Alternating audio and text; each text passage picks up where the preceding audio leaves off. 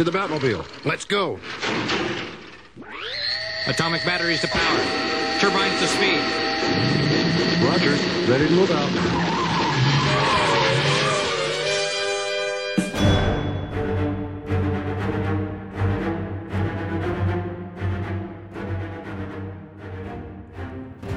Usted no lo creerá. Usted pensará que esto es una mentira. Pero ahí arriba dice la zona fantasma porque hemos volvido. Hemos volvido. Hemos bueno, no todos. retornado. Hay, hay que decirlo. O sea, volverá, se abrirán Vol- las grandes alamedas. Sí, sí. Abrirán, lo harán. Lo harán. Estimados compañeros, Es que hay que decirlo, yo creo que aquí deberíamos dar una pausa de unos breves segundos con esta música.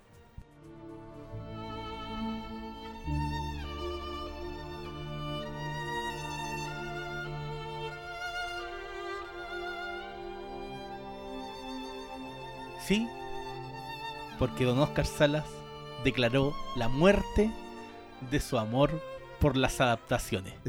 O sea, no solamente la muerte, sino que fue su despedida y dijo, no, sabes que yo acá ya no sigo, lo, hici- lo hicimos sufrir con, con la Liga de la Justicia de Snyder. que- Sacó que- un tema de No, no, ¿En no. qué, ¿En qué papita se metió? Se metió en el objetivismo. Que- Sí, que igual estaba bueno, pero yo creo que no era necesario abordarlo ahí, o hubiese sido como a otro espacio, no sé qué No, espacio. ahí pero era como para darle un libro y que se el académico Salas Sí, se lanzara. se lanzara. Entonces, como se nos ocurrió volver en estos días con la zona fantasma y uno de los temas era algunos elementos de adaptaciones, dijimos, ¿para qué ¿Pa' los qué? vamos a hacer sufrir? Era, era innecesario.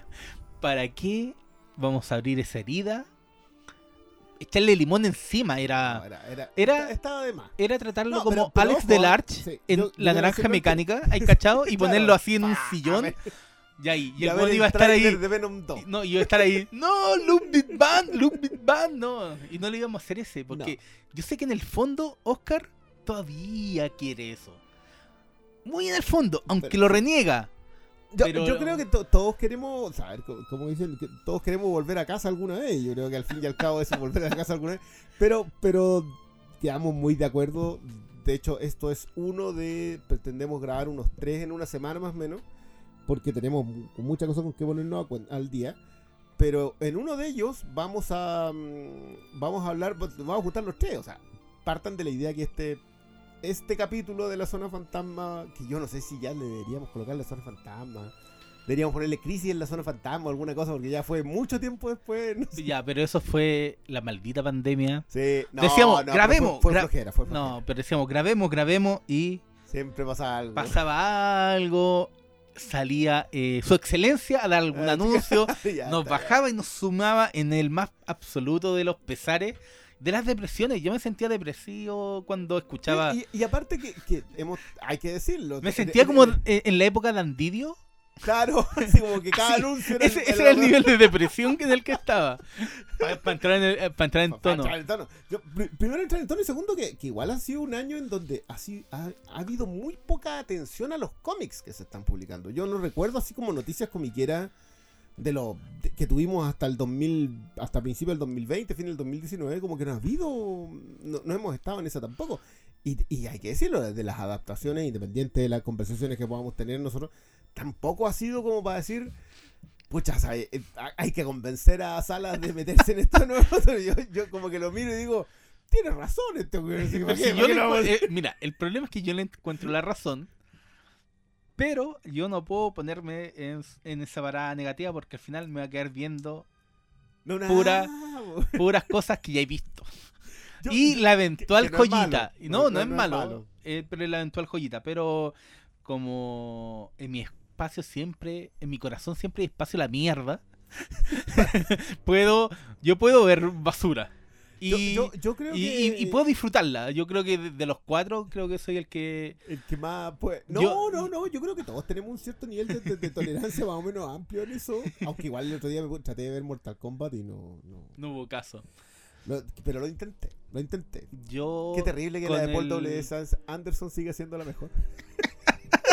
Eso es lo peor de todo. una- cosa, pero ya. Sí, pero, pero, pero eventualmente vamos a hablar de esa película como, como uno de los estándares de influencia de, del, De, de, por cierto, el tema que nos va a convocar en esta. Nosotros dijimos que vamos a hacer tres. La pauta más o menos la tenemos armada Sí, con lo de, pero la de no- Darwin, no- la debemos. pero No, ese es uno de los tres, uno. pero no lo no nombres cuáles son No, los vamos a decir cuáles son los tres. Porque vamos, vamos a empezar con uno, hoy día. ¿Con cuál nos tiramos?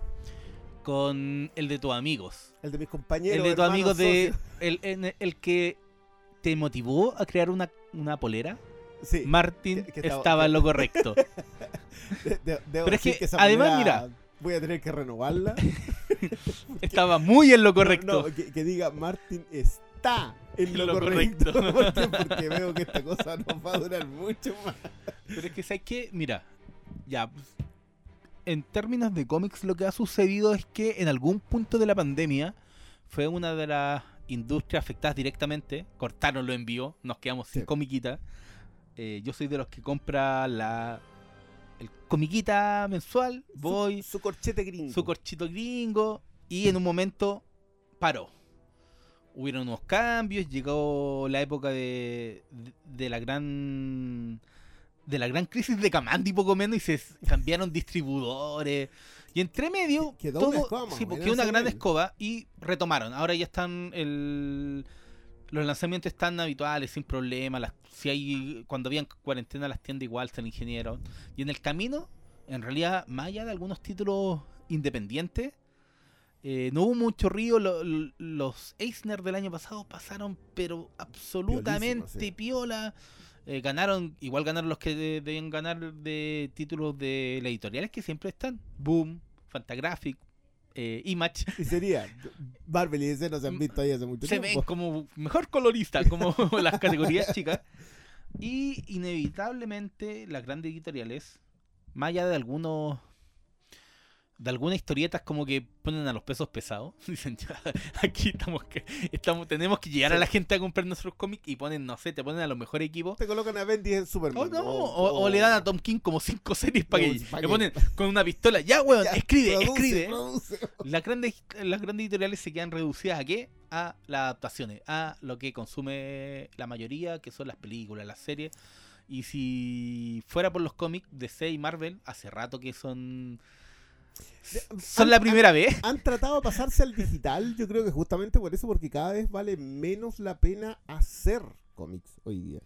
Eh, físicamente y, y, y de alguna manera a nivel de creación también, si hay que... O sea, dinero. di- no, no pierden dinero, pero no es el no es el dinero que quieren los grandes conglomerados. Porque básicamente el cómic es Y- hoy día el, el semillero de la historia que hay que adaptar. Tipo, eso. Es- es eso, era- eso, eso sí, iba. La idea es hacer una marca, no es hacer una, no es hacer No, una es, o es una como. lo- yo creo que lo tienen ahí para. ¿Sabes qué? De aquí puede salir algo donde le podemos sacar plata sin tener que contratarle a guionistas que. Ya, siéntate y piénsame una idea. No, aquí ahí pueden ver más encima. Como igual son un nicho, saben qué es lo que funciona a partir de la misma popularidad de, de lo que vayan armando.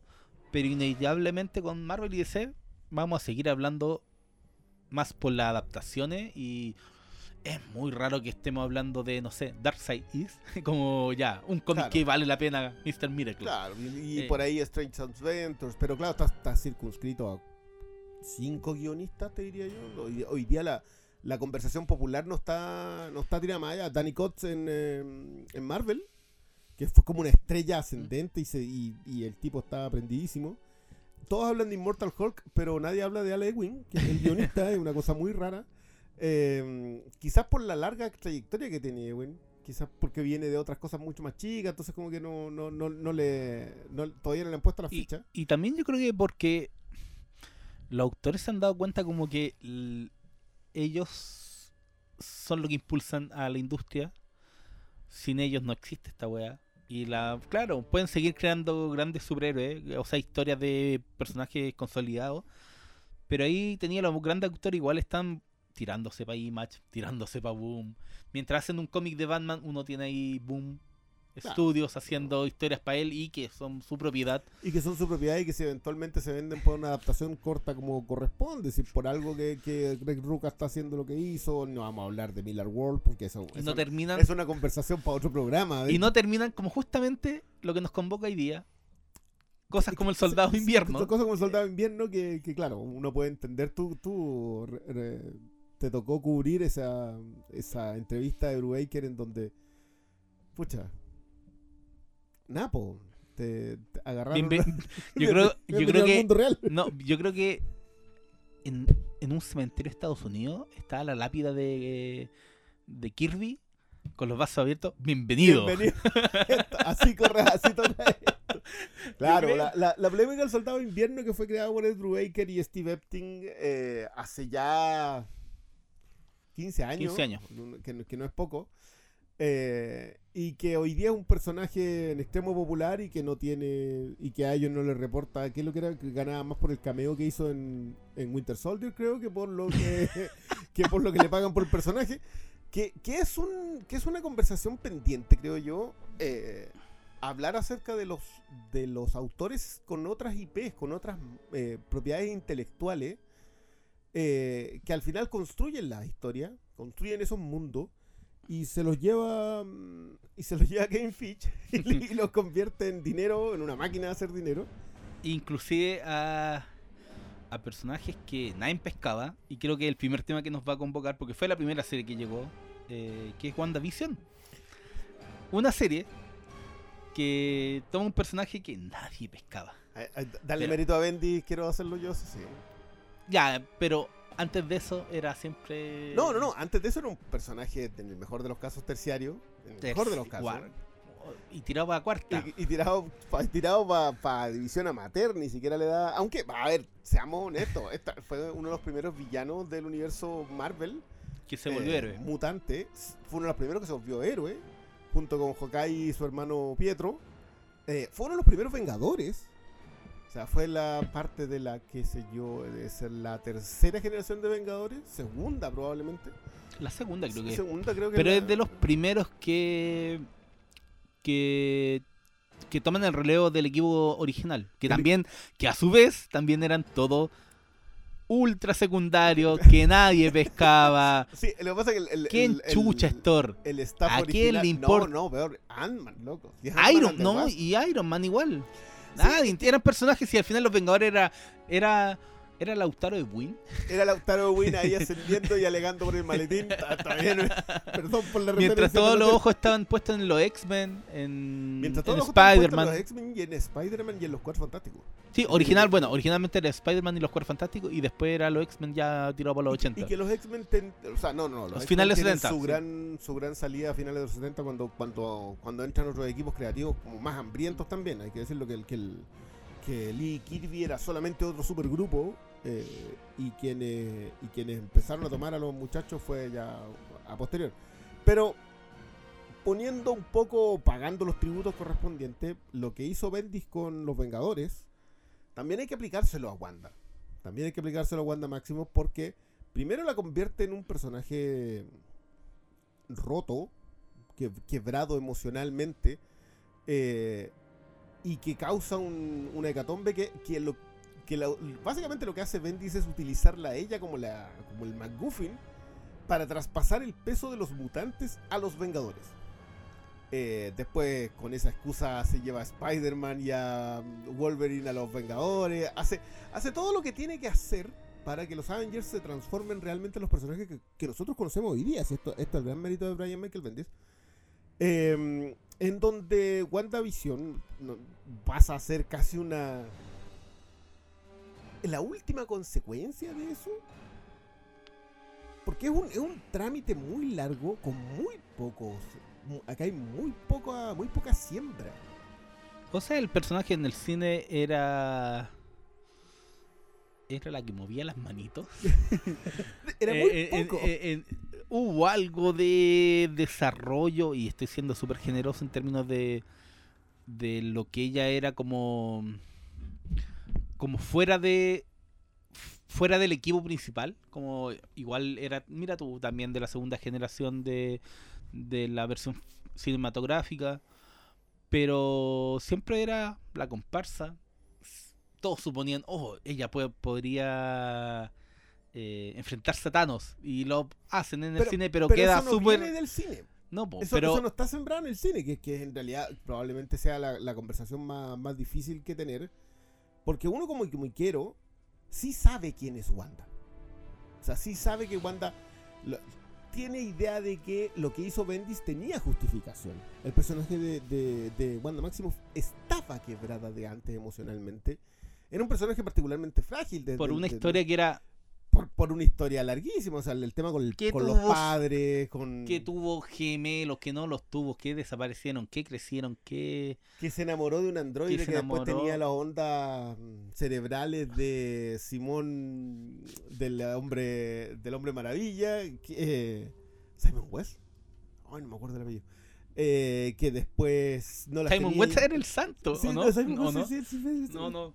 pero pero no me, no me quiero perder pero o sea sí la historia en los cómics para que Wanda esté así está la historia en la pantalla para que Wanda esté en lo que terminamos viendo no está eh, y es quizás la mayor conversación de todos porque eh, la apertura que tiene el, fandom Marvelita de- del cine, el fandom del MCU, para recibir estas cosas sin mayor explicación eh, y celebrarlas, a mí ya, ya me es una causa de admiración. Yo, yo encuentro, más allá de la fidelidad, más allá de la feligresía, yo encuentro que es notable la devoción.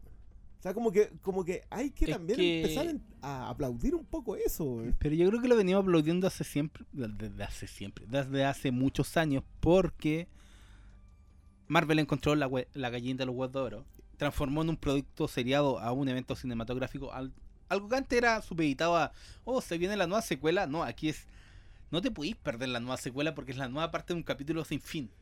Entonces la historia sin fin que lograron armar, eh, ya no depende ni siquiera de actores. Te das cuenta que se fue Iron Man, se fue Capitán América, probablemente los dos personajes más importantes de que han sacado y que eran el sustento de todo, desde el origen, la primera película, al sustento heroico de todo, el primer héroe, Sí, bueno. el primer Y vengador. la, y, la, y la división entre los dos, que es bien artificial en, en- en el cine, pero sí es- está un poquito mejor manejada en los cómics, digamos. Pero, pero por último te funciona, la podías colocar en pantalla. No, Sí, sé, si, y- no sé si alguna vez pero ahora- peleados realmente, pero Ahora, ahora los pueden sacar y da lo mismo. sí, da po. lo mismo. po. Y es algo que ni siquiera los cómics han logrado. Han logrado. Eh, mataron a Batman. No, no lo mataron. No. Le, dieron una sanción omega que lo mataba y lo revivía en diferentes eras. No, Pero lo mataron. Y esa es igual- la segunda después de la y- rotura de la espalda. Y lo, y lo tuvieron. Sí, lo reemplazaron. pero igual siempre volvían, ¿cachai? Con esto por lo menos ya van a crear una nueva Iron Man, pero no va a volver eh, Downey Jr. eh, como eje central. Mm. Puede que vuelva, no sé, en un What If, al- de alguna forma, en algún cameo eh, convertido en inteligencia artificial. Ah, anda a saber tú si... Tome, señor Downey, Ahí ahí, está, ahí está. tiene mil millones de dólares. Le vale la pena. Casa lo espera. Puede volver de alguna forma. Pero Marvel está demostrando que inclusive personajes tan chicos como WandaVision, como Wanda Y visión. y Vision, pueden ser protagonistas, pueden tener el mismo nivel de importancia y transformarse en el evento que tienes que ver. Que al final es lo que creo que eleva más a la apuesta que hizo Marvel, cómo amarraron todo el paquetito, cómo te lo presentan y como todos están desesperados por abrirlo. Sí, que eh, ese paquete no son- tenga nada. Son, son loot crates eh, mu- muy, muy, muy bien vendidos y, y muy ambicionados también. Yo, yo, yo de verdad que más allá. que- eh, venimos a hablar un poquito tarde de Wanda, ya. Que, que- que- que- que de alguna manera encuentro que está mejor porque creo que los golpes que se le han pegado a Wanda y, lo, y las flores que se le han lanzado. Eh, creo que era bueno esperar, dar un pasito atrás y, ver la pelea en el jardín y, las flores saltar desde un poco más lejos. Eh, y hoy día yo creo que con la perspectiva del tiempo hay que decir que fue un muy buen ramo de flores en la cara, o sea, como que no te pegó mucho, pero fue muy colorido. Eh, y yo sigo aplaudiendo cuatro primeros episodios que, en perspectiva, hubiesen funcionado mucho mejor después de Falcon y de Winter Soldier. En, per- en perspectiva, yo creo que le, le hizo un daño tremendo a la segunda serie, que era originalmente la primera, porque no le vimos ninguna gracia narrativa. O sea, no, temáticamente creo que Falcon and the Winter Soldier tenía más que decir. Tenía potencial. Mucho, mucho potencial. Creo que, creo que la gran conversación de estos días sobre las adaptaciones es de potencial. Es como que nosotros los comiqueros, yo, creo que tenemos súper claro esta cuestión. Nosotros estamos acostumbrados a, que nos vendan cobre. Eh, ta- ta- Estamos muy acostumbrados a eso. De vez en cuando sale oro. Pero estamos demasiado acostumbrados a que nos vendan cobre y lo hemos consumido y la industria del cómic está sustentada en la venta de cobre. eh, Como Chile, no, no industrializa. De vez en cuando hace algo. Oye, uno por la propia tradición, eh, no, por la propia acto de pescar una revista y leerla y poder enfrentarse a una wea muy mala o una wea muy divertida, también sabe que cualquier personaje tiene el potencial de si está bien abordado. O sea, al final... eh, O, o- o la diferencia incluso. Ni siquiera es el bien. Yo creo que en los cómics se aplica bastante. eh, creo que es en el probablemente el uso de marcas, el uso de personajes en donde está mejor validado. El hecho de que no necesariamente tienes que hacer algo bueno, tienes que hacer algo distinto. Algo que se sostenga por sí mismo, por- por- en base a lo que quería hacer. Y, po- y por eso antes eran tan valorados. Yo sé que esto es historia antigua para la mayoría, pero antes nosotros valorábamos mucho los runs, las etapas de los equipos creativos. Porque los equipos creativos no te dan solamente una historia, sino que te dan una, una cohesión de una etapa. eh, hemos hablado hartas veces de lo, de lo- de lo extraordinario que resulta Flash, el, de- que empieza con. Después de, el Wally West, que empieza con Menace Web, que después salta. Son como cinco guionistas nomás, así como en 25 años. Cinco guionistas que, que hacen unos runs impresionantes hasta, hasta alcanzar lo de la fuerza de la velocidad y que lo terminan eh, y lo termina coronando y matando Jeff Jones. Coronando porque lo, lo termina en una etapa altísima, eh, con viaje al futuro, con casado, con hijos, eh, madurando y decidiendo también el retiro, muy en una copia del Starman de, de, eh, de Robinson. Y lo mata con traer a Barry Allen de vuelta y ahí se acabó todo, porque de, de ahí no hay vuelta atrás, digamos. Eh, pero cuando uno ve esos runs y empieza, y empieza a recoger un poco la etapa de mm, esa- esas etapas creativas, con eh, Wanda Maximoff es solamente la etapa de Bendis. Bendis, claro, porque claro, o sea, existe- digamos que el, el- WandaVision, sí, digamos. no, Wanda existía antes, pero eran historias que nadie pescaba, aunque hayan salgan lo- los fans ochenteros. No, igual estaba la serie. No, nadie. No, no, no, sí, del Monte Gundagor no se acuerda Nada, nadie. la- pescaba, pero era básicamente desde Vengadores desunidos. Exacto. Ahí que es como el gran quiebre de Wanda moderno eh, para transformarla en una figura como antagónica pero trágica al mismo tiempo.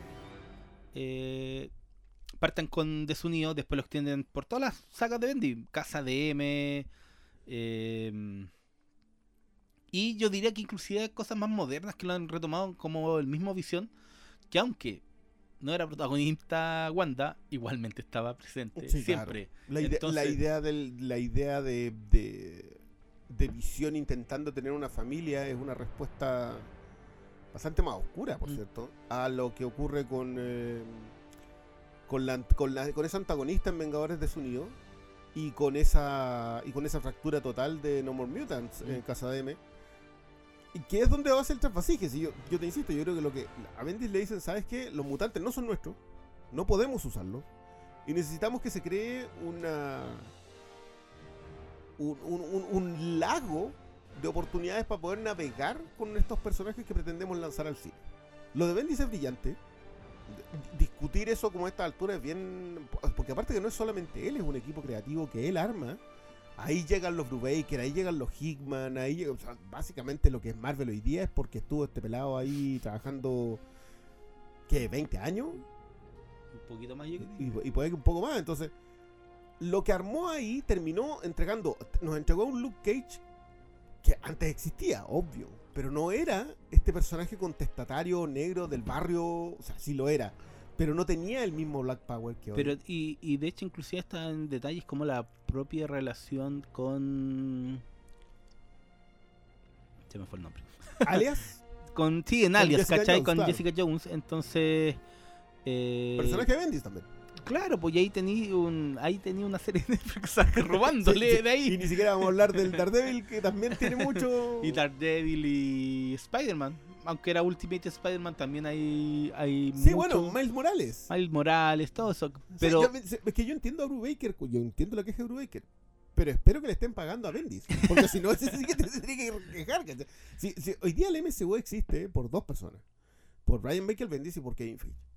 Son dos tipos que tuvieron la visión a largo plazo, que supieron ir armando a estos personajes y que te entregan, eh, convengámoslo. WandaVision nosotros decimos ya son personajes de cuarta, porque es cierto. Visión, mucho cariño le podemos tener hasta cuando andaban con el traje blanco, cuando- los más viejos cuando alcanzamos a jugar los Vengadores en, en En arcade, arcade. y teníamos a la visión blanca, pero para de contar. O y, sea, y realmente para contar. Y, y sabes que una de las cosas que se olvida al hablar de WandaVision es que ya tiene esa base de los cómics que estábamos mencionando. Pero no había nada más. no, no, no, no, si tiene, tiene esa base, Entonces- que es una buena base, ya está bien. Yo, yo puedo entender que toda la historia de Wanda funciona. Y, mira, mira el gran mérito, excluyendo el factor magneto. Porque hay que entender que, que, Wanda Maximoff es quien es en los cómics, porque es la hermana de Petro Maximoff y la hija de Eric Magnus. O sea, e- ella es ese personaje. Eh, y acá eliminan ese factor y aún así lograron construir, yo no sé si completamente, ¿eh? o sea, como que, como que alguien que venga llegando de lejos se sienta a ver esto, puede que incluso viendo todos los fragmentos hacia atrás, igual no está lleno. Igual, igual no está contado todo lo que necesitas que esté contado, pero no sé, los gringos ocupan hint, eh, como que dieron las pistas suficientes de que el personaje podía llegar aquí. Eh, y al llenarlo de tragedia, también logras apelar a esa emocionalidad tuitera que le digo yo, que, que es el, ay, es que no puedo con esto. Es que no puedo, mi corazón no puede, estoy llorando toda la mañana. Mentira, es, un- es un- es una, es, una postura muy falsa, pero funciona porque llena redes. Te, sa- eh, te saca likes. Te, vende entradas. claro, te saca likes y eh, no, otra hora te vendía entradas, hoy día te mantiene suscripciones o, o por lo menos la conversación. Eh, pero dicho todo eso, yo te diría que los ocho son ocho de Wanda y son 6 del otro. 6 de Falcon the Winter Soldier, hay por lo menos cuatro episodios de Wanda que fueron muy satisfactorios. Eh, y, y para contar, pero, pero fueron muy satisfactorios. En el sentido de que se plantearon otra, otra narrativa. Y yo creo que enfrentándose a la serie, para mí lo mejor fue precisamente que era algo distinto al MCU. O sea, era parte del MCU, pero en términos narrativos de tratamiento, enfrentarte a una serie que no sé qué, qué mierda. O sea, sabes, uno que lee cómics sabía que ella estaba quebrada psicológicamente. En algún punto había hecho, creado esta realidad burbuja. En algún momento le iban a destruir, en algún momento iba a haber pelea. Todo eso lo sabemos. Pero desde el primer capítulo eh, y la forma en que está relatado y cómo se entrelaza con otro lenguaje muy distinto que es la televisión y contarte eh, una clase de historia de televisión Sí. pero y de televisión gringa Eh, estamos hablando de lo más clásico desde desde la serie de la señora Lucy hasta Malcolm ¿cachai? eran eh, una narrativa que veía ahí en pantalla que jugaba con los códigos y yo creo que ahí estaba la principal riqueza de la serie y que creo que, que inclusive eh, queda para, para ser rescatada más allá de los bemoles, de los problemas que, que te va generando el tener que tocar las teclas del teclado Marvel. ¿cachai? Inevitablemente tenías que tocarlas, pero creo que aún así eh, la serie se defiende y yo creo que es como la, la apuesta que por un lado, claro, habría sido más valorada después de, de Winter Soldier y, y el Falconcito Sin pegarle. sin pegarle.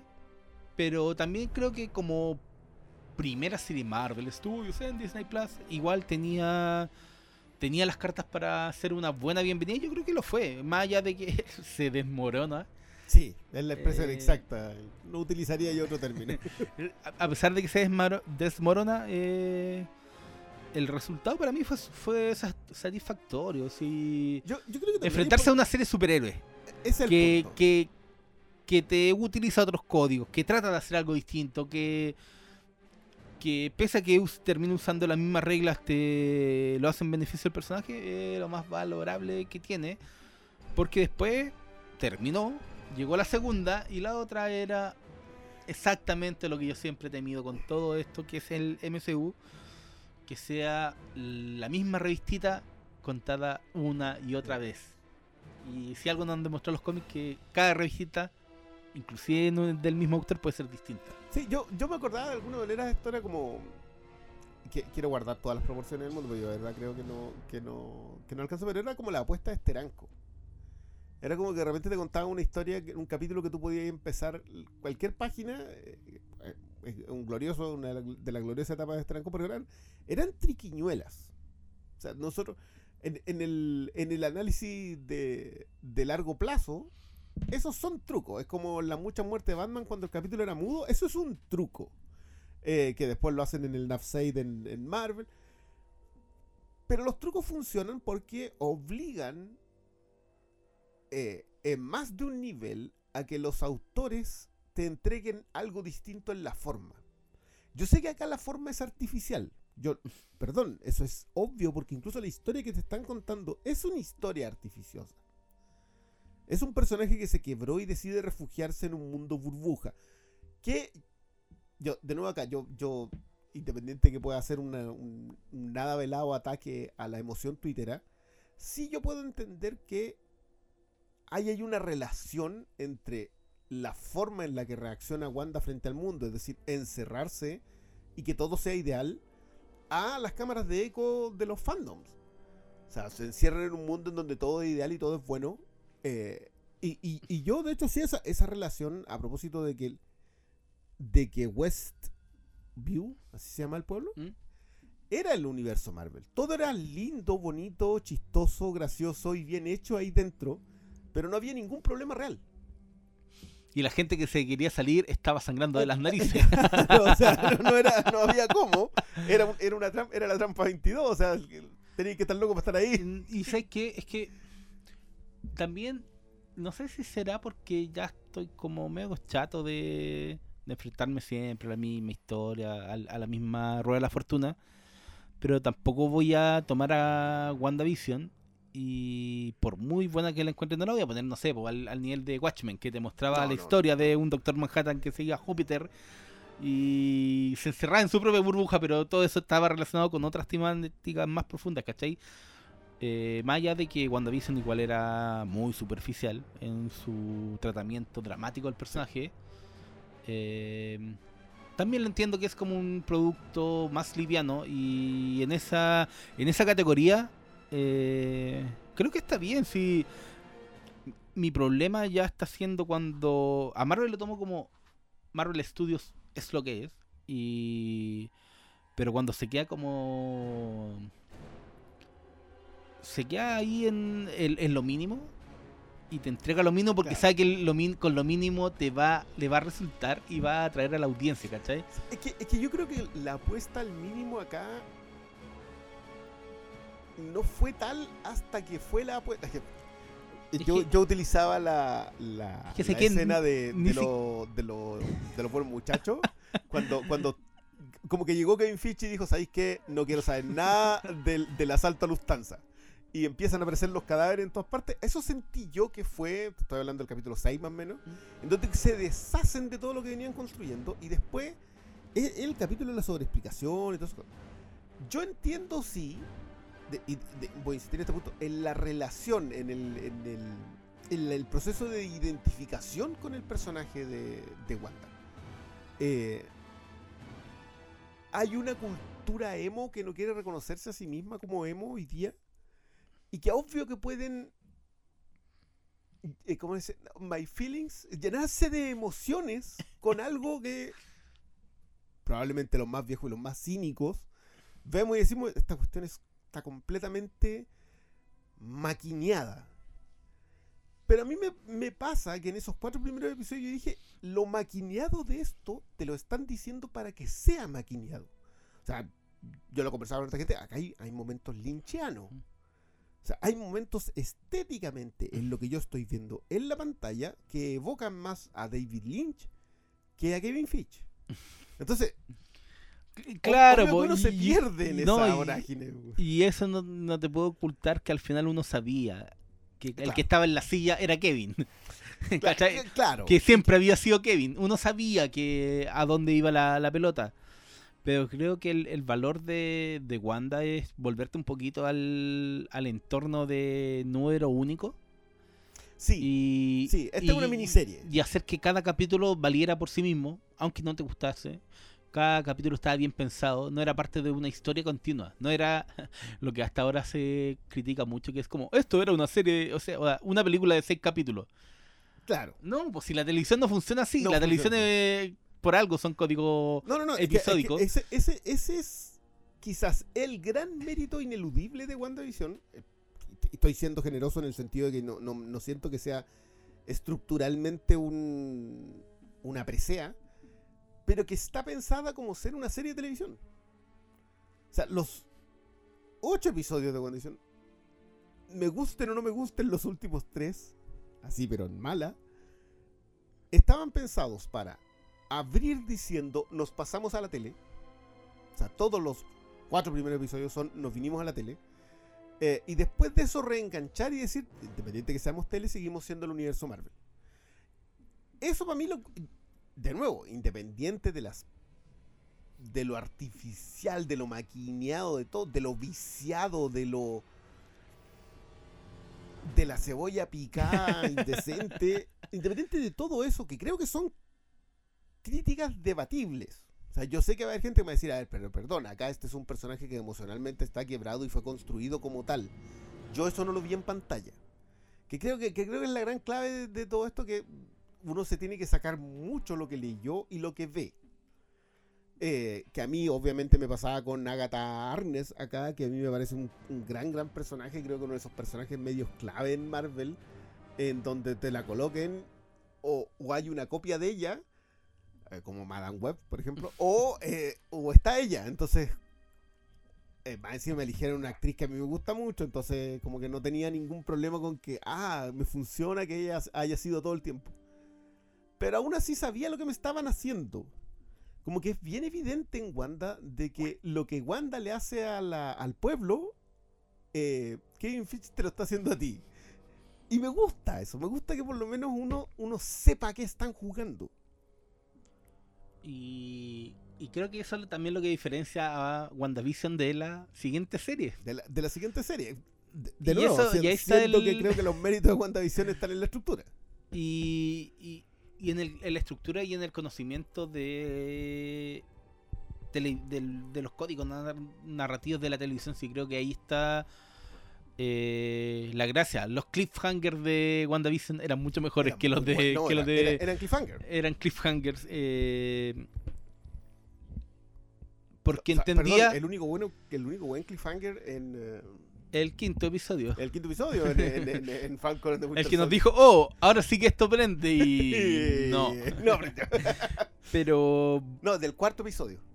¿Era el cuarto? El cuarto, el, el del escudo. es El del escudo, el ah, ya. Pero sí, y ahí está la diferencia entre las dos series. Tenemos a, a WandaVision, una serie que se entiende, eh, que es episódica, que es televisiva, que usa los códigos, con otra serie que ineludiblemente es Capitán América 4, Sí. convertida en, en serie de televisión Y desaprovechada como tal, por cierto. y desapro- desaprovechada, porque creo que si ponía WandaVision y ponía mm, a Falcon ante Winter Soldier, hay, hay solo un personaje que sale beneficiado. Como que ya, ahora tiene importancia este personaje secundario. el mayordomo es emo. no, eh, Wanda tiene, eh, tiene Ah, supuesto, se ve absolutamente beneficiada por la serie. En cambio, los otros dos, si te he visto, no me acuerdo. No, no, no. Y avanzan muy, muy poco en relación a lo que eran. Y es que una se justifica, creo, eh, más allá de que a uno no le guste el final de cómo es- resuelven todo. eh, te lo dejan armado, pero lo otro es como... Esto pudo haber sido una escena post-crédito. Porque O sea, sientes no, que el... que, que para mí es peor porque yo siento que aquí quedamos. O sea, en la película anterior. yo- yo- en Endgame quedamos en que este loco, este, el, el- el- el amigo negro, iba a ser el Capitán América. Que, que Steve Rogers le heredó a él el escudo para que asumiera ser el Capitán América. Eh, y como que acá dijimos, no. Vamos a contar seis capítulos para que quedara donde mismo. Entonces, Y es que, Cu- ¿sabes cuando, alguna cuando alguna dice por ahí me dio una vuelta en 360 grados en mi Es vida, que aquí- esto. Es que aquí faltó el editor. El A- co- acá, es como- acá faltó Jim Shooter, sí. No, como el. No, y, y ni siquiera el editor general, sino como el editor de las familias. Como el- el- yo soy el editor de la Batifamilia, el, el loco que ve todos los cómics de, de Batman. Eh, aquí faltó alguien que dijera, ya, me vaya a contar historia, pero no avanzáis nada. Porque claro, si quieres hacer que Sam no tenga un trabajo fácil para obtener el escudo, ponle otras, otro tipo de, de trabas. Pues no, le- no me digáis que él no quiere ser. Dime que el mundo no quiere que él sea el Capitán América. Y creo que teniendo en cuenta la historia de Bradley, la- lo que iban a tener de extra, era mucho más interesante si me poníais que el gobierno de, no dejaba que Sam fuese el Capitán América a que Sam no se asumía como Capitán América. Porque creo que al final terminamos en, en un alargamiento del chicle que no nos condujo a muchas cosas O sea, que valieran. presentó algunos personajes, que eso, eso yo sí se lo concedo. Allá del chiste del mayordomo ese, Pero, pero para mí Walker es un personaje que, que en el mundo de un capi- de- de- del Capitán América con Steve Rogers muerto, es un personaje validísimo, sobre todo en estos días. Eh, presentan a la condesa, bienvenida a una comediante a hacer, a hacer chistes en Marvel, cosa que no pasa jamás, así que se, se agradece por lo menos. Eh, pero mientras los problemas de Wanda son desde el artificio, desde, desde la generación de una estructura con muy poca base, que, que ese es el problema de WandaVision. Como que es la apuesta es por la forma, porque fondo no había casi nada. eh, y, y en el audiovisual la forma es el fondo. Entonces, al fin y al cabo, es un personaje que más encima, como tiene que ver con la magia, la gracia de esto es el truco. Eh, el problema de, de, de WandaVision son las resoluciones, no los planteamientos. La resolución del- de su relación con la ciudad eh, vergonzosa, eh, la relación de. su- o sea, la, la- la conclusión de su relación con la nueva mm, Fotón, con la. Con la hijada de la capitana Marvel, digamos. ¿Mm? eh, también termina siendo tú decir, pero ya esta gente no piensa. O sea, los soldados Y- estaban y- deteniendo una amenaza. y- es que sé que sí es el problema de Wanda, porque te involucra un personaje como Miau Miau, la que habla de. Uf, que está ahí que- para los, para los comic reliefs. y- sí, pero Yo- no. no, no, por favor, que esto no se que- como que. O sea, yo no tengo ningún. Yo, yo no tengo ningún problema que esté como esté. No, pues, salga cuando quiera. Pero. Sí el personaje queda muy a la deriva. Y estoy siendo generoso Sí, porque queda ahí, como pero- pendiendo del abismo de una, de una pluma. Pero uh, mientras Wanda falló como en, en- en llegar a un, a un destino de una forma más solvente, eh, es la propia ruta que tomaron en Capitán América y, o sea, en Winter Soldier y Claro, la eh, que falla. Por- Mientras, mientras en Wanda es un problema de resolución frente al- a un planteamiento que puede resultar. Claro, podemos discutir acerca de si hay base para ese planteamiento. Pero no podemos discutir que por lo menos el planteamiento era interesante. Y es la resolución la que se vuelve demasiado MCU. Y ahí es donde se, se termina ¿Y por sabes caer. qué? Lo que yo siento al final, como aterrizándolo un poquito lo- al, al tema de los cómics, siento que eh, WandaVision es como un, un extra que igual te tenéis que leer. Claro. Y, y Falcon ante Winter Soldier, el tie-in, que da lo mismo. Da lo mismo si te no lees, te no te- cambia. Para el gran evento que están armando, probablemente va a tener una cosa que lo sustente eh, en términos de importancia, porque el resto, y además que se, ya se está notando para dónde están yendo, Sí, claro. eh, el, el- el- no se sostiene, como es un tie que yo no pesco y no me lo compro y da lo mismo, es como... O sea, si es que lo descargaste en digital y te leíste dos episodios. Era como los talleres de, de la. ¿Cómo se llama el último evento? El gran evento de Marvel de Hickman. Que podías no leerte ninguna de las batallas en esas tierras distintas. En Secret Wars. en Secret Wars. Porque el, porque el evento principal era la raja y el resto da lo mismo. Da lo mismo. Pa- pasó lo mismo, pero en, en el caso de WandaVision era uno de esos que, aparte, es bueno. Que no necesariamente implica si el evento central estaba bueno. Este, aparte, estaba bueno, pero está mal resuelto porque tiene que quedar en un punto. Que yo creo que es. Ese es el gran problema de WandaVision. Como empieza en un lugar. Porque WandaVision no empieza en el principio de la historia de WandaVision. De, de la historia total. Como empieza en ese lugar, te tienen que explicar el misterio. Y cuando llega el momento de explicarte el misterio, cometen los patinazos de todo el MCU, que es sobre explicarte todo. Eh, y ahí en donde uno se le, eh, perdón, desmorona toda la historia. Y golpeáis llega- la mesa, y si decís, golpeaste "Ya, la mesa". la cul-". Y, y ahí es donde uno dice, yo yo lo comparaba, sincero, comparaba con esa escena de Goodfellas, de escuchaba a Leila mientras estaba, mientras estaba.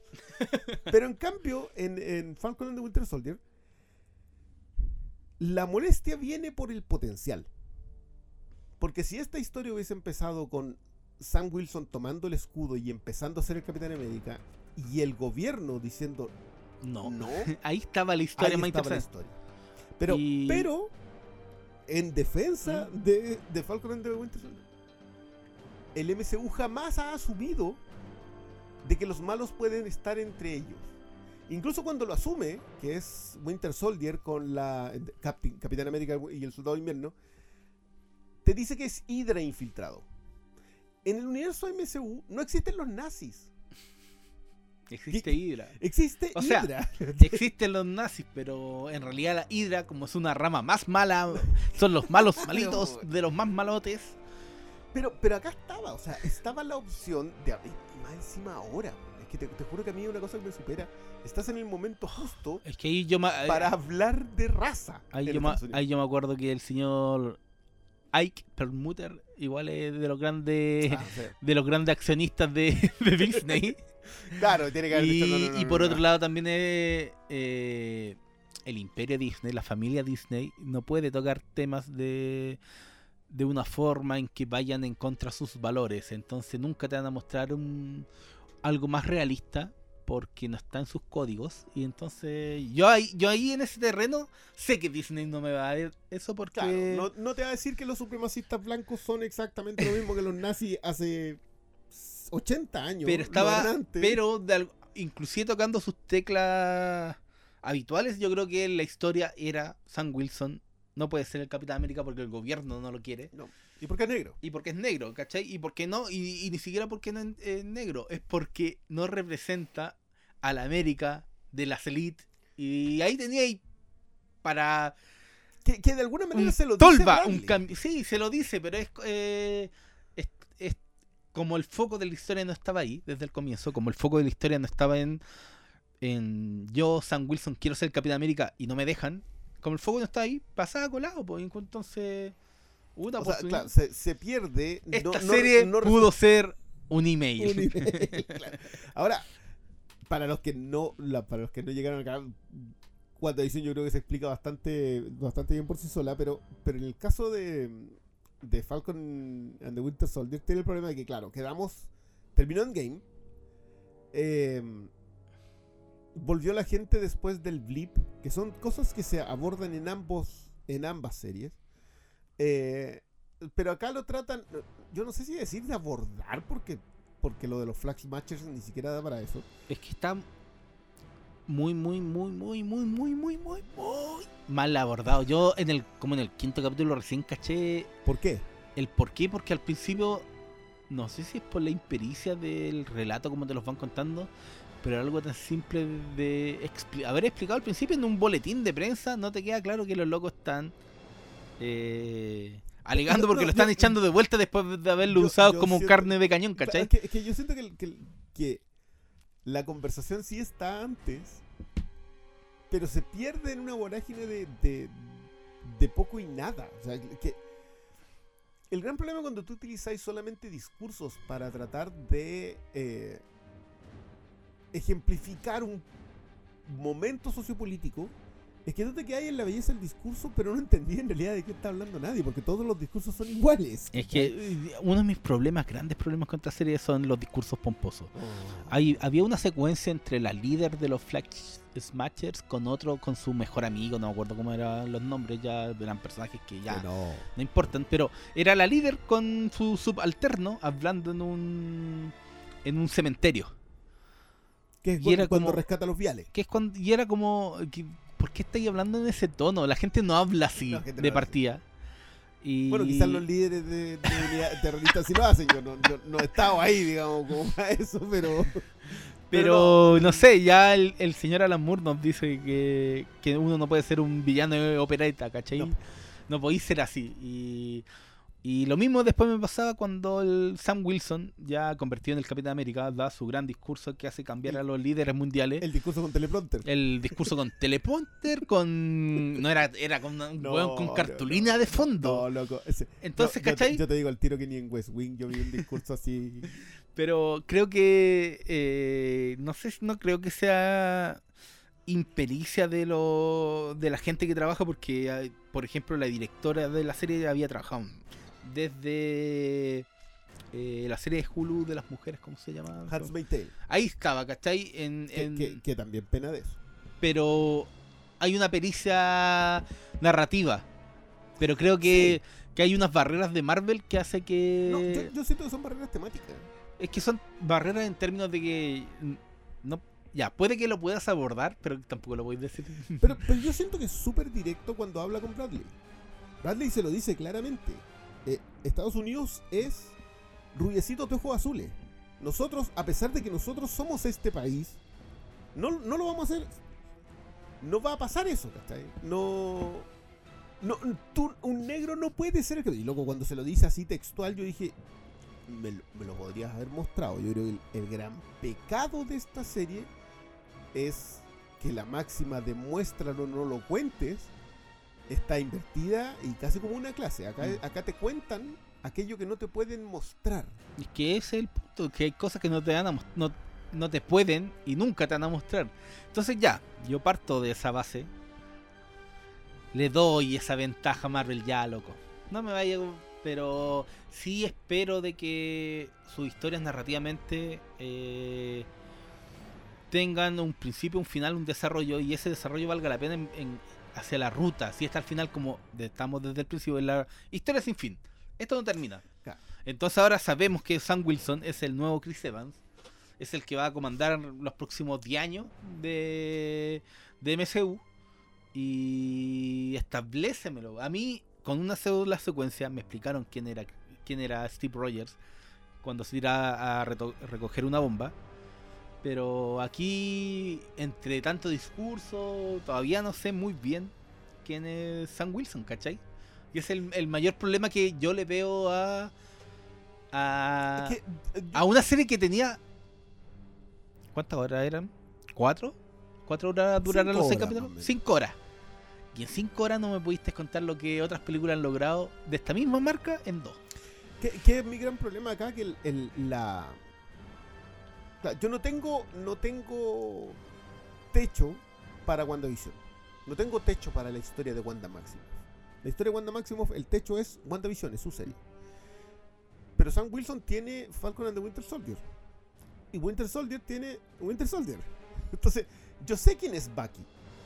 O sea, yo vi que Bucky era el mejor amigo, el ejemplo, el pilar, el camarada de Steve Rogers antes de que los dos fueran soldados. Y cuando fueron soldados, seguían siendo eso, ¿cachai? Eso yo lo sé porque vi una película que se llamaba El primer Vengador. Y después sé que tomaron a Bucky y lo convirtieron en un asesino porque le lavaron el cerebro y lo convirtieron en un, Manchurian Candidate joyaza. lo toman como un mito, que esa era la gran gracia que es lo, de lo que hacía Brubaker, que era un mito soviético, el soldado de invierno que no existía, pero sí existía. Eh, que era una especie de James Bond, pero de verdad, este, de verdad que era un agente que andaba. ¿no? Lo convierten en eso, te lo revelan como el amigo, como Bucky, y después de eso tienes toda la historia. ¿En qué avanzó la historia de Bucky Barnes, el soldado de invierno, en Falcon y el soldado de invierno? Está en el mismo punto, de hecho, de todas la- las breves apariciones que tuvo después en, en Black Panther, creo que salía. Como el lobo blanco, claro. No, ahí, ahí, no, ahí lo salió una escena post crédito. Después en Infinity War Eh, no es muy distinto de esto. y en Civil War. Pero el, pero, eh, pero en Civil War la historia está centrada en él, en su existencia, Sí, po. pero básicamente es, son las consecuencias de que él haya sido el soldado de invierno. Sí, pues, pero después de eso no hubo más y, y, y sí entiendo que habían cosas choras con el Winter Soldier, pero creo que eh, la necesidad de centrarse en Sam Wilson, al Que- final que, lo... que- que- que yo sé, o sea, para mí o sea, me- yo lo entiendo, yo, yo lo entiendo, y es, pero igual la serie se llama de los dos personajes, po.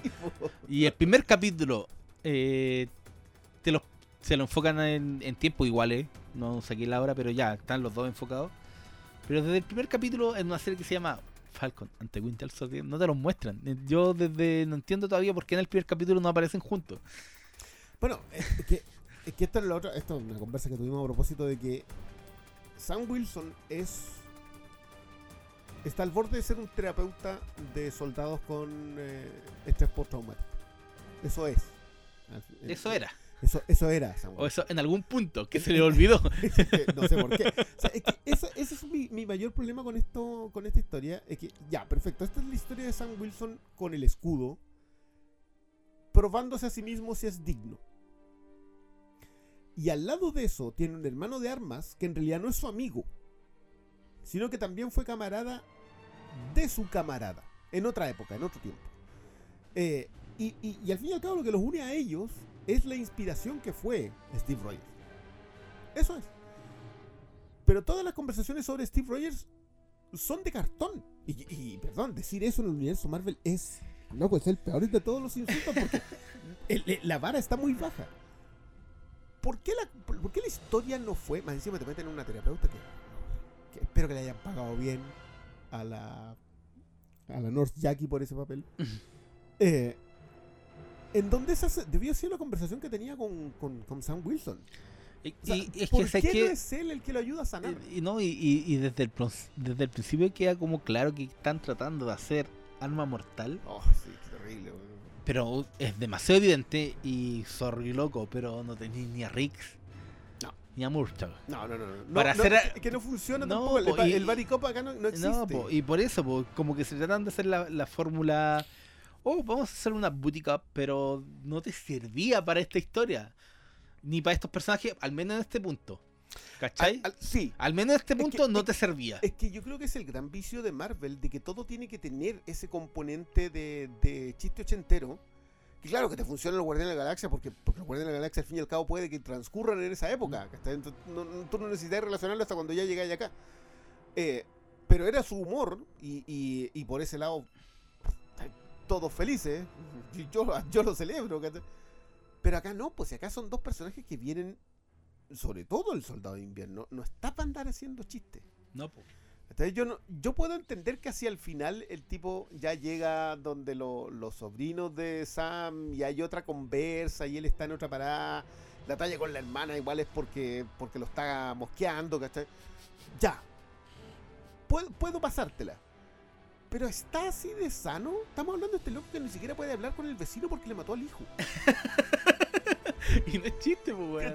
Y pasa, y pasa como de un lado a otro en una. en una. en unos errores tonales que yo creo que. que yo creo que son la gran conversación del cine y de la tele de esta última.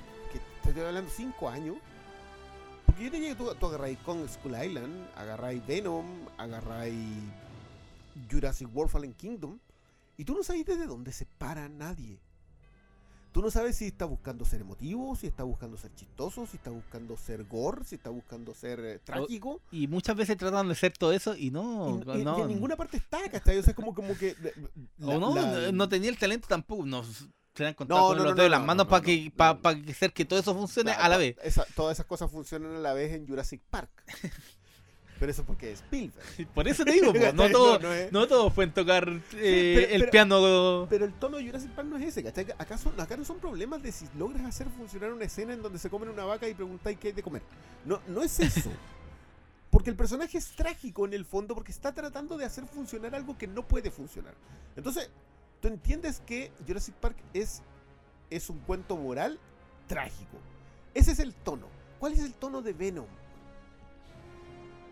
Mm, Todavía hasta el día de- Hoy día vi el, el tráiler de la nueva y todavía me pregunto qué fue Venom 1. ¿Qué, ¿Qué fue? fue esa wea? ¿Cachai? Y, y me pasa lo mismo con Kong School Island. Que hoy día, hoy día revisé, me llegó el informe de, la, de las películas que vienen. ¿Mm? Que te llega como una. son y, y veo que viene un triple pack que es Kong, King of Monsters y Godzilla vs. Kong. O sea, la Godzilla original, que es la película buena de ese lote, No existe. no existe, ¿cachai? Y, y por eso, porque el tono dominante hoy día es esa, es esa tonalidad. que, que- que sube, baja, en que el tipo tira un chiste ahora y después está completamente traumado y después que, jugando un- con los niños. sí, y- que, y que alguien es un aliado, que no, oh, misteriosamente después se da vuelta la chaqueta que no, y no sé qué, es un... eh, creo que el, el nivel...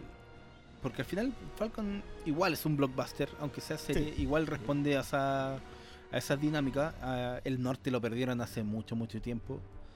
Eh, en el pasado, en los 90, yo creo que uno podía ver un blockbuster de quinta categoría, pero era cerradita en lo que quería. Sí. Aunque fuera muy estúpida, tenía una propuesta, ¿cachai? De repente aquí eh, muchas veces siento que no hay de dónde agarrar a las cosas, no hay de dónde... Pelota engrasada. Entonces, ahí, ahí está el resultado. Entonces, lo que es lamentable, porque si tomáis en cuenta lo que eran, son ambos personajes en los cómics, lo que han logrado ser separados de, de Steve Rogers. Eh, esta, para mí, es la, es la que duele porque es una oportunidad completamente No, no, no. Yo, yo- yo- desperdiciada y que yo creo que celebra como ese tweet que les mandé, no sé si los mandé al final, que era como alguien diciendo la mejor secuencia de acción de la historia y era como me estás viendo que el, el primer capítulo de Falcon vs Winter Soldier tiene la mejor secuencia de la década, eh, no era de la década creo, después de no sé, o sea, de- de- no sé, así, pues, si, si vamos en el 2000 en el 2021 y está recién empezando. Sí, pues está empezando ya, pero empecemos en el 2011. En el camino hay como dos películas Terrey, tres John Wick, Mad Max Fury Road, y te pero- tiro, te pero- tiro así. Pero perdona, o sea, si lo circunscribes solamente a la televisión, ni te digo cómo te va porque tenéis la prueba batalla de los bastardos. Claro, po. nada más, con esa Claro, con ella, po. ya, listo. Pero, pero a mí me pasa con, con eso, que, que de nuevo volvemos a esa instancia de redes en donde todo es eh, el cielo, así como, como Semo bailando es lo mejor que ha hecho Marvel. Eh, que, que- que- que no, quiere- no querido llegar a Semo porque yo de verdad que creo que Daniel Brel se merece mi respeto por agarrar esa... No, yo no sé qué era este Semo. O sea, que- creo que es un tipo con una causa y eso me funciona y, y me funciona que Daniel Brel lo interprete. Y, y de ese el, el- ya dentro de todo el personaje que comienza, termina y tiene un Y- y- final y y, claro. sí, ah, ya. Ya. Pero el resto nada, pues. Y, y, y ¿sabes qué? A veces me acuerdo un poquito de cómo son las dinámicas de Instagram, en donde tiene influencers de mierda eh, hablándote de X sin hablarte de X, pero eh, tirándote, no humo, llamará así como de un No, volcán. no, no, no. Entonces, Son geysers. son y, y caché que de repente la, la conversación en redes sociales eh, creo que en Instagram es donde estaba más concentrado eso pero se da en todos lados entonces de repente igual no pesco mucho cuando la gente se encierra en su cubículo hablarte de esto es lo mejor que y ay cuánto he visto Como- No, no, no, es que, bueno, yo, yo de hecho lo hablaba a propósito de la de que, de que decían que Wanda, también vi uno de estos tweets de que WandaVision y Falcon de Winter Soldier, Disney nos ha entregado las dos mejores series del año. ¿Prendiste la tele si quieres? Porque, porque ya estas dos las viste en otro lado. Está bien, de nuevo, está bien. Yo puedo entender que tú celebres las cosas que están bien, sobre todo en WandaVision, porque yo Wanda la encuentro mucho más cerradita.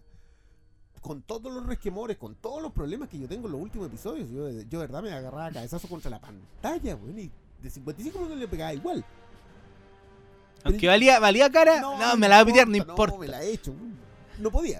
Pero igual encuentro que por lo menos es una serie que va desde un planteamiento interesante, con todos los bemoles que está bien hecho o no está bien hecho. Pero por lo menos un planteamiento refrescante en el MCU a ser una MCU de la A a la Z. Lo, lo logra. Pero acá mi problema es. No qu- querí ser un Spike Lee pero no, no sabía hacer los dolly shots. ¿Qué, qué, qué, qué era esto? Porque, ya, hablemos de John Walker. No hablaron de John Walker. No me dijeron quién es. O porque, sea- porque, porque me lo- a ver, me hicieron con dos en, en el capítulo en el, en el capítulo 4, que es cuando termina con el escudo en la- ens- ensangrentado. estoy seguro que es el 5 No, estoy si es justo si es justo No, no, no, antes del pues, último capítulo No, no, no, no, no, porque después en el, en el quinto es cuando el otro se le lleva el escudo a Sam y Sam termina su entrenamiento y al final del ah entrenamiento ya ya abre Oh, sí, sí sí, sí el cuarto Que el cuarto, es que, que esta otra cosa. Pero sé que da lo mismo, si el cuarto y el quinto da lo mismo, porque ya no, es que uno ya, pierde ya la- estaba. pierde la noción. eh, No, pero, pero, pero, ¿cachai? y, Saca la- y- saca la y no te acordás de qué viñeta es. En ese capítulo es cuando empieza con los tics. Así como que le dan, le, le vienen como un par de tics cuando, cuando se, se enoja. Y ahí tú decís, ah, este es un tipo desequilibrado. Tú tienes que inferir que es un tipo desequilibrado. Porque no, tú, tú no estás contando ninguna historia. Entonces, mi, mi problema con Walker, que creo que es un muy buen personaje, o sea, cualquiera que haya leído los cómics sabe que John Walker es un muy buen personaje. No, yo creo que inclusive el actor está bien está elegido. súper bien. elegido. Está bien elegido. eh, perfectamente pasa por un Capitán América 2. eh, pero el desarrollo y cómo llegan a las resoluciones del personaje me parecen que son francamente decadentes. En- desde justificar su locura, que no tiene, no tenéis por dónde. Convertirlo en super sus, soldado. no, y sus pérdidas y, su- y convertirlo en super, super soldado y todo. Todos los extras que tiene son al final. Es, es que sé, es como un. Es la excusa que no alcanza a ser argumento. Y te caes en eso, y eso creo que- al final lo que de- detona y gatilla muchas de las cosas que suceden en Marvel Studios. Y que a mí lamento mucho que de repente. eh, no sé, eh, se note que no los realizadores no se dieron ni siquiera la paja de revisar como los cómics que tenían que haber revisado. Es que yo- Porque ah, ya, no lo. acá no hay mucho ah, de revisar. no, y- pero aquí no, no. Uno no pide que sean iguales. Uno sabe lo que, que son adaptación y todo, pero. Pero que entiendan quiénes son los personajes que estáis adaptando para de Ese ahí usa- utilizarlos como. Como plataforma para contar la historia que queréis contar. Y Es de que- repente. es que ahí es- donde uno hace la, la queja del, de aquí había potencial, po. Porque si tenía a Sam Wilson en esta era, en donde acabamos de ver la etapa de Nick Spencer, en, en una etapa que fue sumamente polémica porque el Capitán América era negro y el otro Capitán América era de Hydra, que, que yo se la aplaudo. Yo, los que leímos completo esa etapa decimos, ya sabes que te, la, te la ti- te tiraste y te, y te resultó. Eh, tienes a, a Bucky Burns, que también es un tremendo personaje, que, que está claro que lo que hizo que lo que hizo Brubaker sentó las bases de alguien con quien se puede jugar mucho. Eh, y después de eso tenía a John Walker, que también. Tienes a, la Flag tienes a Kari, Kuri, Cory, ¿cómo se llama? Pero llevamos tres. Tienes a Zemo. Eh, tienes a la Power Broker. Eh, tienes a. mm, Ya va ahí cinco personajes. Y, y el problema, del mayor problema de la serie, estructuralmente hablando, es que intenta saltar de personaje en personaje sin tener ninguna conexión en real entre ellos. Y ahí es donde la serie se pierde. Porque de repente te insertan una escena en donde aparece la gente Carter conversando y, no, y tú dices, ¿por qué me tiraste esta escena entre medio? No tiene ningún sentido hasta que supuestamente viene después un payoff. Te tiran a la condesa eh, a propósito de nada. ¿Por qué está la condesa ahí? ¿De dónde viene? ¿Qué hace? ¿Qué va a hacer? ¿Qué ¿Qué, va a hacer? qué es al final, po?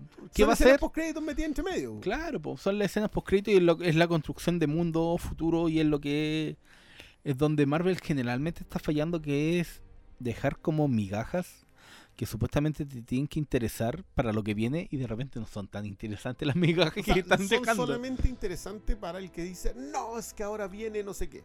Que nunca viene. Que nunca viene, po. No, no, pues que estas son, es- esto acá están sentando las bases. Bueno, pero me vaya a perdonar, yo he, yo construido cosas en la vida, así, he- lo he hecho con mis manos. Eso no sienta la base de nada. O sea, ahí, ahí no paráis ni, la, ni, ni una que, silla de ¿sabes kinder. qué? weón. De repente yo siento que están como creando argumentos como, oh, esto lo podría tomar comicbook.com para que haga su nota de esto es lo que viene a futuro. Uno lo puede tomar cómic y decir ya, por aquí puede que estén armando algo, pero si algo nos ha enseñado Marvel Studios es que por mucho que algo tenga, inclusive hasta el nombre, yo no espero que Secret... ¿Cuál es? ¿Invasion? Secret Invasion. Vaya a ser el Secret Invasion que yo tengo en la cabeza O sea, que pueden de, creer. de partida, los- después de Capitana Marvel, eh, los Kree y los Skull no pueden estar exactamente en la misma, en la misma posición para la Secret Invasion. Si la, la Secret Invasion, otro gran mérito de, de, de Bendis, es que es una serie que dura cuatro años. O sea, no es una serie Con consecuencias y todo. Claro, la empieza a preparar, O sea, la- le genera toda una... Con preparación, desa- el desarrollo es súper cortito, pero y las son- consecuencias. el desarrollo son siete meses, no es súper poco. No, pero en términos de después las consecuencias, que Ah, como dos años, tres años, Claro, entre po. el reinado oscuro y todo lo que arman después. Es que, bu- bueno, es que eso, ese era. Ese, ese fue el gran, gran mérito de, de, ese, de esa mesa redonda de guionistas donde está Brubaker, después se integró Hickman, eh, donde estuvo Miller en un momento, eh, donde estaba Bendis como el, como el director creativo, que básicamente lo que hacían era decir, ya, entonces, cuando terminamos esta, cae esta otra. Y todo era una gran macro saga detrás de otro. Y, y no te dejaban no te dejaban eh, bajar la cantidad de compras mensuales. que, que- Que, que era- que al final lo que importa es los cómics. que al final lo que importaba es los Pero cómics. sé que, y, y en ese sentido, igual yo siento que Marvel Studios está armando esas macro sagas. Pero hasta ahora, en, en lo que está haciendo, los primeros capítulos de la. ¿Qué fase? Ya me perdí, weón. Vamos fase a la fase cuatro. 4, claro. Los primeros capítulos de la, fa- de la fase 4. eh, ya ahí, ese es mi, mi, mi- Ya ahí es como hasta ahora. Ya entiendo que van a armar de repente algún supergrupo. Da lo mismo como lo llamen, si lo llaman Thunderbolt, eh, Vengadores Oscuros, da lo mismo. Eh, cada película y cada serie están presentando de personajes que después podrían ser de ese, de ese grupo. Pero más allá de eso, O sea, básicamente, claro, están tirando gente como a que se, resulta. ¿eh? se, se nota que un poquito la desesperación de oh, nos quedamos sin Robert Downey Jr. ¿qué chucha hacemos? Y creo que va a costar despegar y salir de esa etapa. Porque creo que es la etapa más, más entre peligrosa y, e importante que tiene Marvel, porque ahora se tienen que justificar para los próximos 10 años, 20, 30. O sea, lo que, lo que sea que esté planeando eh, Feige en ese sentido, para mí me parece que, que hay que mirarlo con ese mismo tono. Feige es, es lo suficientemente capaz, lo ha demostrado como para que uno diga, ya sabéis que debe saber lo que está haciendo. Mi problema son las farras. Mi problema es que teniendo cosas de las que hablar, desde la salud mental en WandaVision hasta el factor raza, en, eh, que, que para mí era eso, si el comentario racial en, en Falcon de Winter Soldier estaba ahí. Eh, eh, Era, era muy, mucho más fácil abordarlo y ni siquiera tenías que ser tan contestatario tampoco. Mm, sí. Solamente dime de que Estados Unidos le va a costar aceptar el hecho de que un Capitán América pueda ser negro. Y, centra la serie en eso, pero no me salgáis con esos discursos de, papel lustre. ¿no? Si fueron... Pero, pero ya, la farra ya está. Eh, el futuro del universo Marvel, si se ve así, bueno, va a tener gente que lo celebre y va a tener, vamos a tener otro que lo vamos a estar viendo casi en, en piloto automático. Eh, por Porque hay que verlo nomás, pues ya está- que verlo, claro. Mira, ya, Ya está mar- aquí. ya está marría esta weá, ya llevo las suficientes películas y ya van dos series. Sí, y a la Ahora no me voy a echar espera de atrás. Loki. Y a la espera de Loki, que yo creo que tiene la gran ventaja de, de, de, de poder ser unitaria. Sí, pero ¿sabes qué? Yo creo que me encuentro en un punto en que ya me da lo mismo lo que venga. Y yo eh, reconozco que en algún punto me entusiasmó, como cuando llegaron al punto de Infinity War y Endgame, porque era difícil no estar entusiasmado porque era el, se sentía como un final. Pero con estos Pero pasos, esto- esto pero estos es comienzos en falso me están costando mucho. Por ejemplo, ya, este año viene Black Widow. Sí, pero Black Widow es un epílogo de la fase 3. Sí, y, y- y por los rumores que, que yo he leído, igual te van a crear un- una pildorita para el futuro, obviamente, con un per- cierto personaje. Obviamente que Yelena viene para después, si no Sí, contratáis po. esa mina para que haga una sola película. po. Después viene eh, Shang-Chi, Claro, que es como la que me interesa a mí ver por más... pero te interesa ver a ver eso están a la altura de, la, de las películas de artes marciales que consumimos nosotros. ¿no? Claro, po. con- no, y no, igual me interesa porque ya, igual, a mí yo películas de, de torneo, lo he dicho, me importa verlas, me da lo mismo la calidad, las veo, cualquier mierda las veo, entonces ya, ahí me tienen enganchado por lo menos ese interés. De ahí lo que salga es mi Bueno, temor. a, a mí me pasa con Eterno. A mí y lo claro, pues como eterno a mí, No, para mí son para mí son personajes poco nada. Pero se pueden contar buenas historias con personajes poco nada. Pero Sí, aquí, la, aquí para mí la intriga O sea, y- es y el- porque y- diablos esta mina se quiso ir a hacer esa película. y Mar- no, y Marvel Studios ya lo demostró.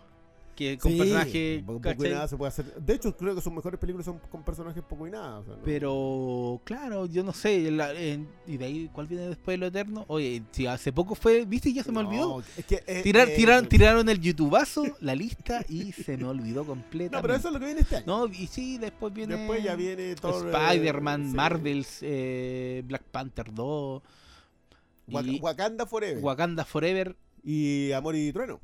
Y, y Quantumania, que es la que menos me Ay, importa. Yo no puedo creer que yo creo que mi, interés recién va a volver cuando hagan Blade y los Cuatro Y los Cuatro Fantásticos. Fantásticos, Son las dos que. Son las dos que la más me interesan, de los Pero, Blade por- pero es un, Fantásticos. interés, un interés que va por otra fila, no por la no por, No, no, por el gancho, oh, es uno nuevo. No por el gancho del MCU, si esa es la, esa es la clave de acá. Todas, todas las llegadas que estamos teniendo ahora con esta tienen que ver con eso. Y, y ¿sabéis qué? Está bien igual. Sí.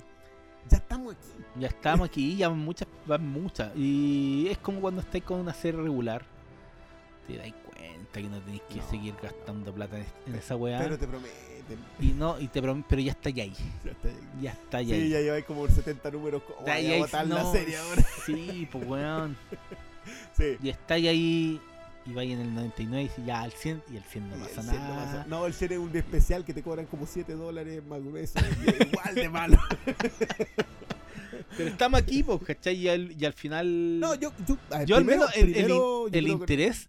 Yo lo voy a seguir viendo. Sí, ¿no? po, yo lo voy a seguir viendo, pero sí, después de, de, lo, de la decepcionante que fue para mí el cierre de Wanda y de lo decepcionante que fue completa Falcon de Winter, voy a estar más cauto todavía. Voy a tener mucho menos esperanza.